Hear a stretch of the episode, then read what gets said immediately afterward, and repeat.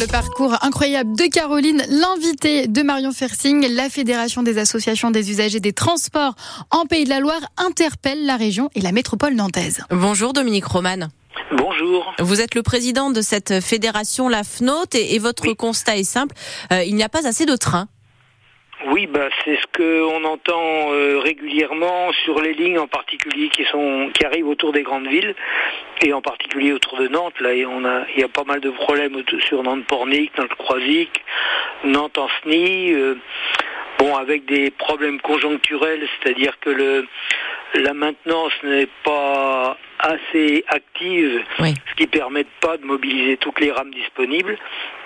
Et, en plus, il y a une très forte hausse euh, de la fréquentation, 44% euh, depuis 2019. Oui, c'est euh, et, et, forcément, ça fait des rames bien, bien, bien, bien remplies aux heures de pointe. en particulier aux heures de pointe, où les, même quand on arrive à maintenir tout en état, bon, les rames sont, sont bourrées et il n'y a pas de bon le, le parc de matériel n'a pas bougé depuis pas mal d'années et il faudrait accélérer disons l'acquisition de nouveaux matériels. Mais même du côté de la région qui gère euh, les, TER, hein, les trains express régionaux, euh, l'explication est toujours un peu la même. C'est ça prend du temps entre euh, le moment où on se dit ben on va acquérir de nouvelles rames, on va on va développer l'offre, et puis bah, le moment où elles arrivent véritablement, c'est toujours un long processus.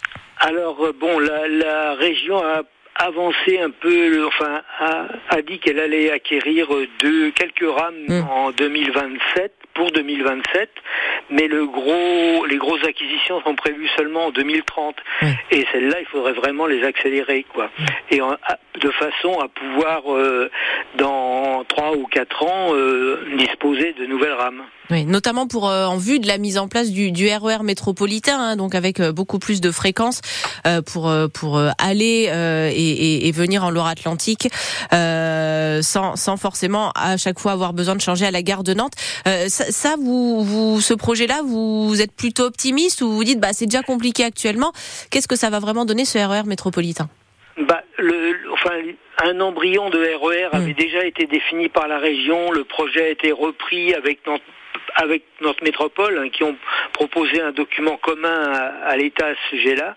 Mais bon, c'est un projet qui était qui est très minimal et qui ne qui n'est pas à l'échelle, disons, d'une métropole de, où il y a on a 800 000 habitants dans les urbaines. Euh, maintenant, il faut passer, il faut définir un projet plus important à la fois en fréquence et à la fois en, en liaison traversante ou diamétrale qui permettent d'aller d'un côté à l'autre de l'agglomération. Hein. On a 80 euh, km d'un bout à l'autre de, l'agglomération. Les gens habitent de plus en plus loin.